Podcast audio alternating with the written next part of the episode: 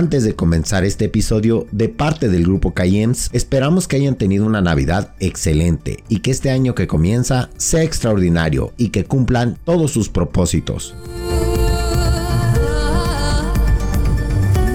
Entrando en materia, en esta ocasión hablaremos de algo que muchos de nosotros como docentes se nos olvida o pasamos por alto, que de cierta manera afecta nuestro actuar docente, además de no causar el efecto que deseamos en nuestros estudiantes. En este onceavo episodio te compartiré algunos puntos que te ayudarán a comenzar este nuevo semestre con más fuerza y herramientas que verdaderamente causen ese impacto que deseas en tus estudiantes. Como ya es costumbre en este podcast, vamos al intro y regresando iniciamos con estos puntos.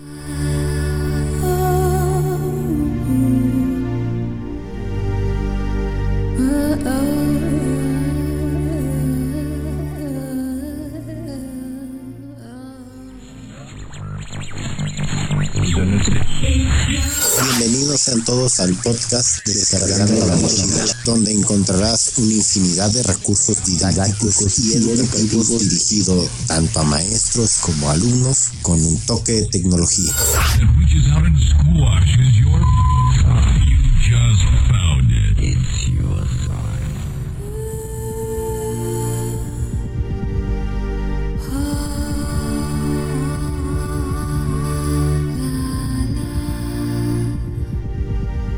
Hola, ¿cómo estás? Mi nombre es Naum Mireles, soy licenciado en informática, docente de preparatoria y asesor educativo online de cursos y asesorías integrales en educación media superior, CAIEMS.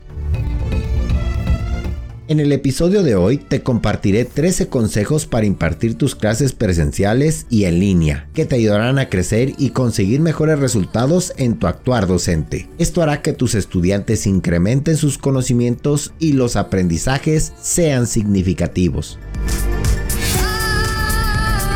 Punto número 1. Sé puntual. Uno de los aspectos fundamentales que debe tomar en cuenta un docente es su puntualidad en todo momento, ya que eso habla bien de ti como persona y como docente. Llegar a tiempo a tus clases es un factor preponderante en tu actuar docente. Al ser docente de secundaria, bachillerato universitario, la puntualidad se vuelve imprescindible, ya que al tener clases de 50 minutos o una hora, impartir clases en diferentes grupos o instituciones educativas se debe de tomar en cuenta en no exceder el tiempo que tienes asignado para tu clase. Recuerda respetar el tiempo de los demás compañeros docentes. También ser puntual en cuanto a la entrega y recepción de tareas, trabajos o exámenes es importante, ya que los estudiantes se forman una cultura de cumplimiento en tiempo y forma. Evitar en lo posible no posponer ni una entrega o recepción de los estudiantes. Esto significaría abrir la puerta a la falta de responsabilidad de tu trabajo. Punto número 2 planea y organiza bien tus clases. Otro aspecto que debes de poner mucha atención es a la planeación de la clase del día, como la del día siguiente, así como las clases de la semana. Procura tener todos los temas que se verán el día de tu clase, así como llevar una continuidad con futuros temas en tu secuencia didáctica. Realizar una planeación de tus clases que se ajuste bien a tu secuencia didáctica y el tiempo que dispones para impartir los temas hace que tus clases tengan un mejor sentido y congruencia ante los estudiantes. Un docente debe organizar tanto las actividades, materiales, recursos, así como él o los temas que se impartirán ese día. Saber qué debes aplicar, usar o decir durante la clase es de suma importancia, ya que para los estudiantes será más fácil entender lo que deseas enseñar y estarán interesados en la materia. Planear y organizar tus clases habla de cómo llevas tu actuar docente debes también tomar en cuenta todos los inconvenientes que puedan surgir con tus estudiantes, clase y con la institución, ya que pueden surgir problemas como faltas, suspensiones, descansos o alguna eventualidad no planeada en el calendario escolar. Punto número 3. Ser un docente proactivo. Anticípate a aquellos problemas o situaciones que puedan surgir en el transcurso de tu clase o en el desarrollo de tu curso. Es importante buscar nuevas alternativas para dar solución a complicaciones que en determinado momento de una clase o curso se presenten. Sabemos que no todo se puede predecir o anticiparse, ya que son situaciones que se encuentran fuera de nuestro alcance, pero sí podemos tener alternativas emergentes para reemplazar nuestra secuencia didáctica de ese día. Son los factores externos que modifican nuestra secuencia didáctica además de la planeación. Punto número 4. Ser receptivo al cambio. Desde que comenzó la pandemia hemos tenido muchos cambios en cuanto a la forma de enfrentar o impartir una clase. De estar impartiendo la clase de manera presencial a impartir la clase desde un dispositivo, el cambio en la manera de cómo transmitir nuestros conocimientos y la forma en cómo utilizar las tecnologías de la información y la comunicación. Sé que fue un cambio brusco en nuestro actuar docente y no fue fácil adaptarse a los requerimientos de esta nueva etapa. Ya mis compañeros están renuentes a cambiar su forma de impartir su clase y al uso de la tecnología. Inclusive mis hermanas, que también son docentes, les pareció muy complicado adecuar su trabajo para realizarlo totalmente en línea. Pero nuestro compromiso con nuestros estudiantes es abrazar los cambios y sacarles el mayor provecho, verlo como una oportunidad de crecimiento personal y profesional, adaptarse lo más rápido posible al uso de las tecnologías, así como en el modo en el cual impartimos nuestra clase. Sé que probablemente pronto regresaremos a las aulas, pero también es buen momento para incorporar algunas de las cosas que aprendimos a nuestra clase en esta pandemia, como el uso de las tecnologías, aplicaciones, además de nuevas formas de impartir la clase. Punto número 5. Ser un docente motivador. Ya en nuestro primer episodio de este podcast, que si aún no lo has escuchado, te invito a que lo escuches, hablamos de esa cualidad o habilidad que debe tener un profesionista si desea entrar en el mundo de la docencia. En ese episodio hicimos mención a esa habilidad que es la motivación. Motivar a tus estudiantes no solo significa dar un premio a una buena acción, sino que debes enfocar tu esfuerzo a compensar su esmero que han invertido a una actividad, tarea o trabajo realizado. Recompensa el esfuerzo, la dedicación, la creatividad, el desempeño, la capacidad del trabajo en equipo y la calidad. No solo lo puedes hacer con otorgarles un puntaje, sino también con el reconocimiento a su empeño realizado. Punto número 6. Estar actualizado. Al encontrarnos en el mundo de la docencia, nuestro deber es estar actualizados en todos sentidos, tanto en técnicas de enseñanza-aprendizaje, uso de las TICs, aplicaciones, así como en el tipo de generación de estudiantes que llega a nuestras instituciones educativas. Es difícil estar a la par en todos los avances tanto educativos como tecnológicos, pero puedes enfocar tu atención en aquellos puntos que sean útiles para el crecimiento de tu actuar docente. Un ejemplo es utilizar una mejor estrategia de enseñanza que se adecue a cada uno de tus grupos, el uso de aplicaciones para hacer presentaciones y videos explicativos, llevar el registro de tus estudiantes o el uso de distintos dispositivos para la explicación de un tema. Punto número 7. Poner atención a los detalles. Una cosa que debemos de tomar en cuenta en nuestro actuar docente es poner suma atención a los detalles. Estos pueden hacer la diferencia entre una clase que tiene muchos fallos y los aprendizajes son poco claros, a una clase con una excelente dinámica, además que los aprendizajes esperados son concretos y con una buena comprensión. Recuerda no dejar ningún tema o ejercicio sin concluir. Haz una revisión previa de todo lo que vas a impartir ese día, además de hacer una clase de prueba o simulada en la que hagas una recreación de tu clase y tocar todos los puntos de presión, considerados como probables partes en donde existirán dudas o preguntas más frecuentes. Da respuesta a todas las preguntas que se puedan suscitar de manera correcta, sin dejar nada en la ambigüedad y sin resolver. Si es posible, repite el ejercicio la explicación usando ejemplos distintos acorde al contexto de tus estudiantes. Punto número 8. Haz tus clases interactivas. Al mencionar que tus clases sean interactivas, nos referimos a que tus estudiantes intervengan o participen activamente en la clase, de una manera en la que aprendan el tema que estás impartiendo, además de que formen parte de la enseñanza de los demás compañeros. Que tus estudiantes participen en la clase y que a su vez colaboren en impartir el tema hará que tus clases sean interesantes, además que ellos esperen a la próxima clase para participar en ella. Sé que es complicado para implementar este tipo de estrategias a tus clases y que no todas las materias se prestan para hacerlo de esa manera, pero debemos intentar probar la forma de hacer nuestra clase más interactiva, además de incorporar a los estudiantes a nuestro actuar docente. Punto número 9. Incorpora las TICs a tus clases.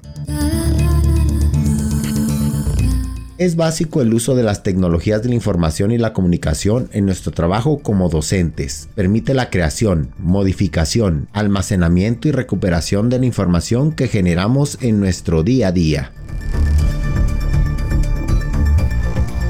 El uso de computadoras portátiles, tabletas, tabletas gráficas, celulares, pizarras digitales, mesas interactivas, etc., te permite economizar tanto en tiempo como en esfuerzo, acceder a información de todo tipo, además de comunicarse con otras personas en diferentes partes del mundo de una forma más rápida y sencilla, hace nuestro trabajo docente altamente útil para nuestros estudiantes.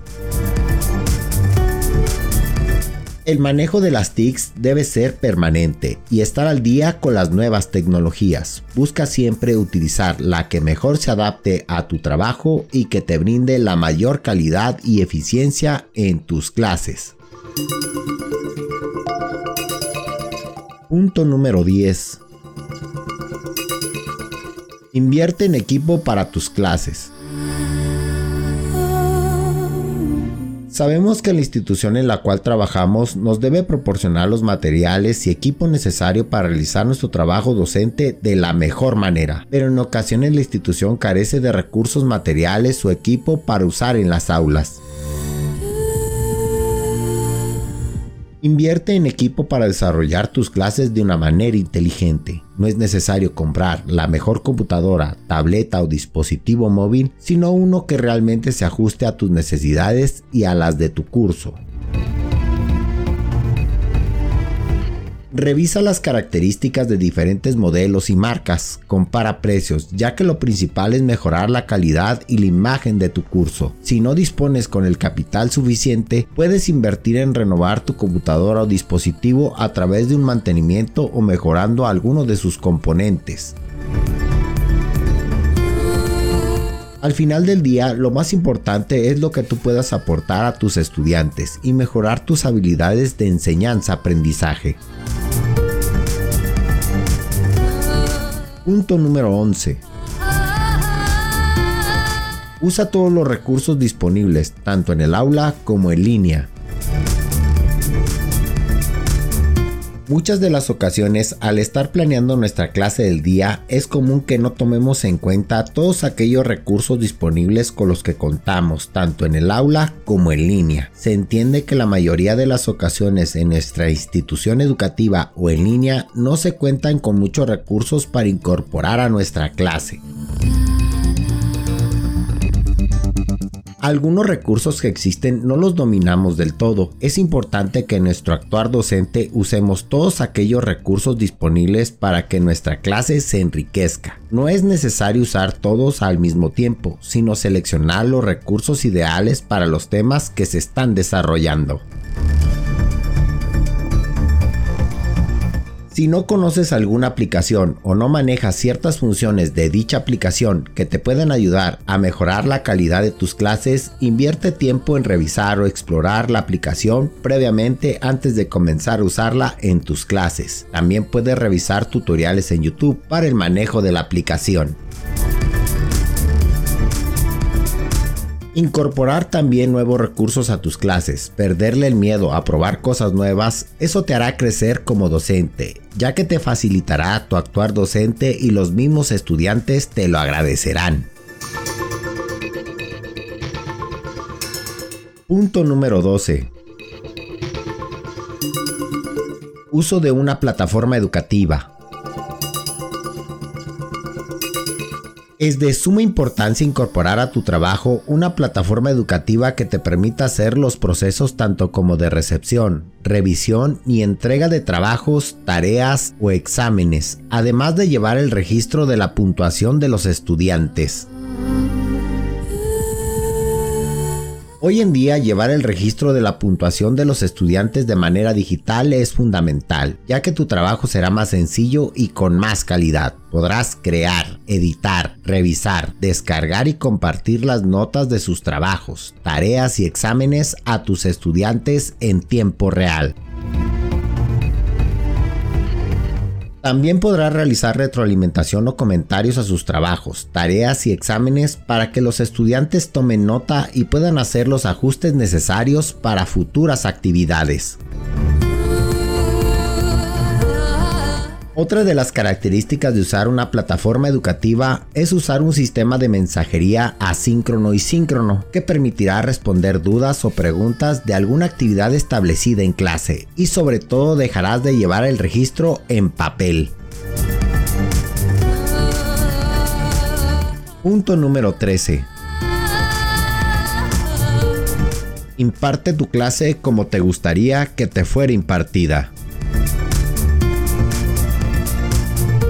Para un servidor siento que es el mejor consejo que te puedo dar y a mi experiencia profesional. Además, como docente me ha dado los mejores resultados en cuanto a mi actuar docente.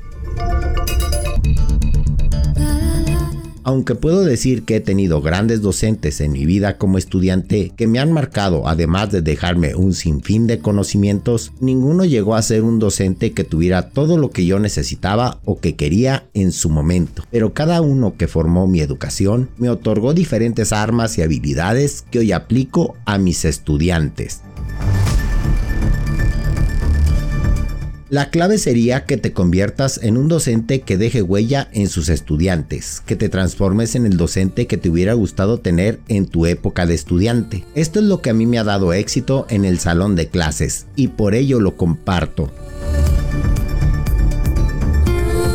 Esto te hace pensar en ser un docente que motive, enseñe, divierta, guíe y muestre el camino a seguir en su educación.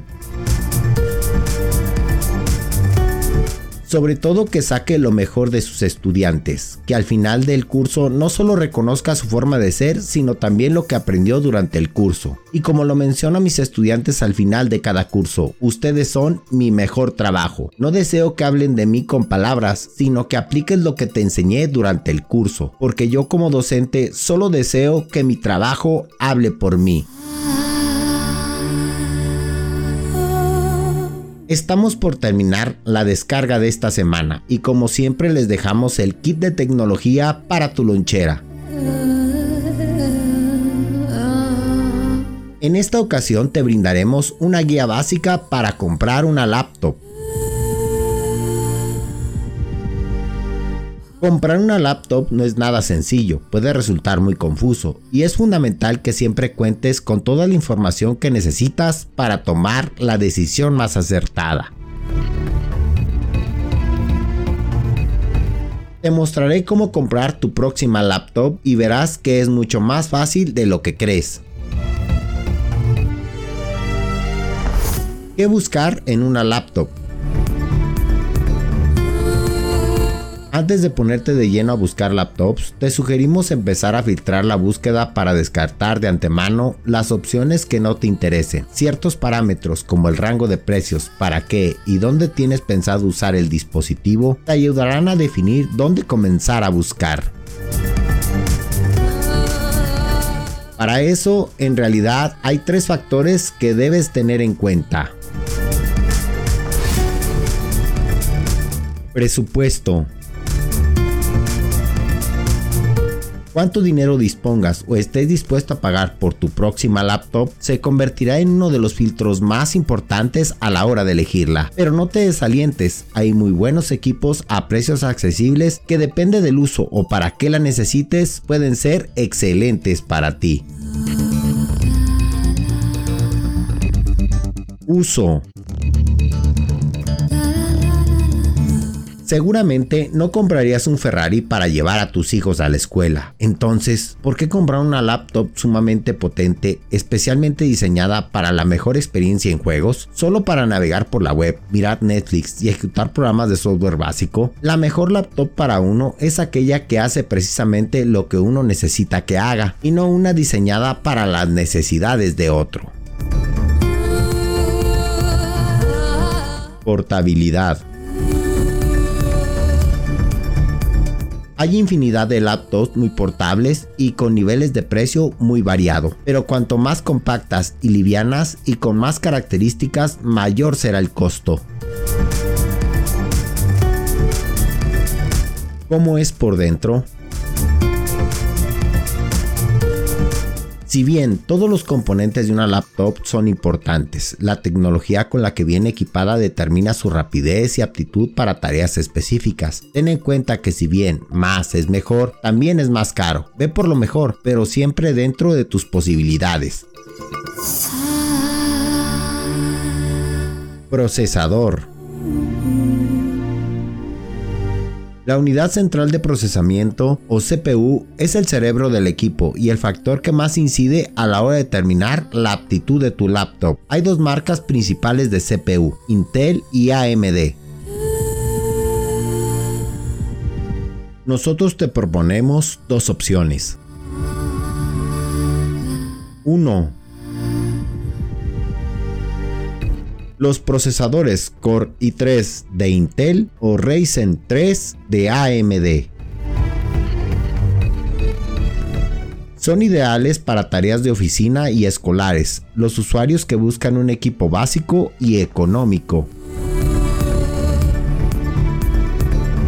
2. Los procesadores Core i5 de Intel o Ryzen 5 de AMD. Son más rápidos que los anteriores, lo cual permite que sean mejores para la creación de contenidos y el consumo de multimedia, las tareas múltiples y otras tareas informáticas complejas. Memoria RAM Memoria RAM es donde el CPU coloca los archivos con los que está trabajando en el momento, como el sistema operativo y cualquier otra aplicación que tengas abierta. Cuanta más memoria RAM, más serán las aplicaciones que podrás ejecutar simultáneamente y más rápido el rendimiento general de tu sistema. Para muchos, para un mejor rendimiento general, conviene invertir más en una memoria RAM que comprar un procesador más rápido. ¿Cuánta memoria RAM necesito? 4 GB de RAM como mínimo y 8 GB de RAM para trabajo y funcionamiento multitareas. Para más velocidad y aplicaciones multitareas, se recomienda entre 6 y 8 GB en RAM. Prácticamente todos los programas y juegos funcionarán sin problemas con 8 GB en RAM, al menos si se logra minimizar el funcionamiento multitareas. Almacenamiento Para almacenamiento emplean un disco rígido HDD o un disco en estado sólido SSD o ambos. Los discos en estado sólido son diminutos y pesan casi nada. Estos discos son mucho más rápidos para lectura y escritura de datos que los discos rígidos. Además, las computadoras equipadas con discos en estado sólido se inician en segundos.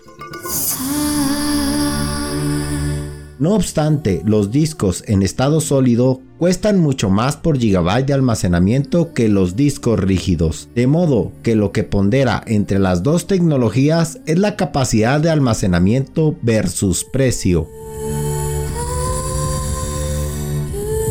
GPU y tarjeta gráfica.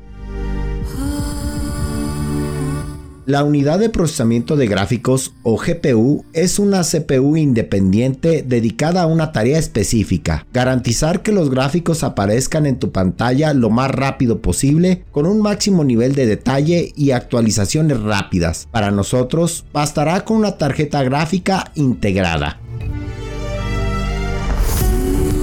Por más útil que pudiera resultar una buena GPU, es fundamental que funcione conjuntamente y sin problemas con tu CPU y RAM. Los tres componentes deben complementarse entre sí para obtener el mejor resultado posible. Pantalla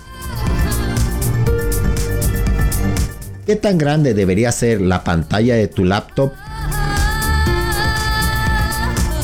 Por un lado, una pantalla más grande de 14 pulgadas o más implica más espacio para tu contenido o películas y es más agradable a la vista, pero a su vez aumenta el tamaño de la laptop. Las pantallas más grandes y de mejor resolución también consumen bastante batería que las pantallas chicas. Por otro lado, las pantallas chicas de 10 a 12 pulgadas suelen tener menos resolución, de modo que no solo el contenido se ve más chico, sino que tampoco es tan nítido.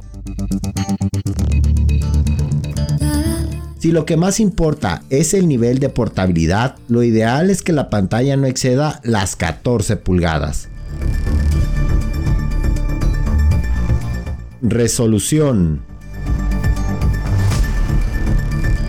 Para gran parte de las tareas que ejecutamos a diario con nuestra computadora, una resolución de calidad Full HD o 1920 x 1080 suele ser más que suficiente y en general nos ayuda a mantenernos dentro del presupuesto y gastar un poco menos. Pantallas táctiles Si lo que buscas es una laptop 2 en 1 que sirva también como tablet, necesariamente debes ir por una táctil. Puertos Los puertos como USB 2 y 3, USB tipo C, HDMI, Thunderbolt y Ethernet te permiten conectar accesorios tales como monitores, impresoras, unidades de almacenamiento externo e incluso tarjetas gráficas externas. ¿Para qué la quiero? Como mencionamos al inicio de esta sección, saber qué quieres hacer con tu laptop es fundamental para tomar la decisión de comprar la correcta. A continuación enumeramos tres de las áreas que más les interesan a los usuarios. Juegos. Una de las actividades de mayor demanda en la industria de la informática para el consumidor es el sector gaming. Trabajo. Si tienes una pequeña o mediana empresa. Estudio. Si eres un docente o estudiante, sabes perfectamente que tu laptop es tu vida. Haces absolutamente todo con ella y te acompaña todas partes. Son prácticamente inseparables. Las mejores laptops para docentes y estudiantes están pensadas para ser altamente flexibles para que hagas absolutamente todo, desde tomar notas hasta editar una película, disfrutar de los mejores juegos y devorarte tus series de Netflix favoritas, todo sin ningún tipo de complicaciones y a veces hasta sin tener que recargar la batería. Hemos terminado la descarga de esta semana. Te recordamos seguirnos en tu plataforma de podcast favorita, compartir el podcast en todas tus redes sociales con tus amigos y familia. Si deseas saber más acerca de este episodio, quieres descargar las aplicaciones o quieres dejarnos un comentario, en los detalles o descripción del episodio les proporcionamos el link donde encontrarás tanto la bibliografía, las aplicaciones, así como nuestros correos electrónicos. Nos escuchamos la próxima semana y recuerda que tu trabajo hable por ti.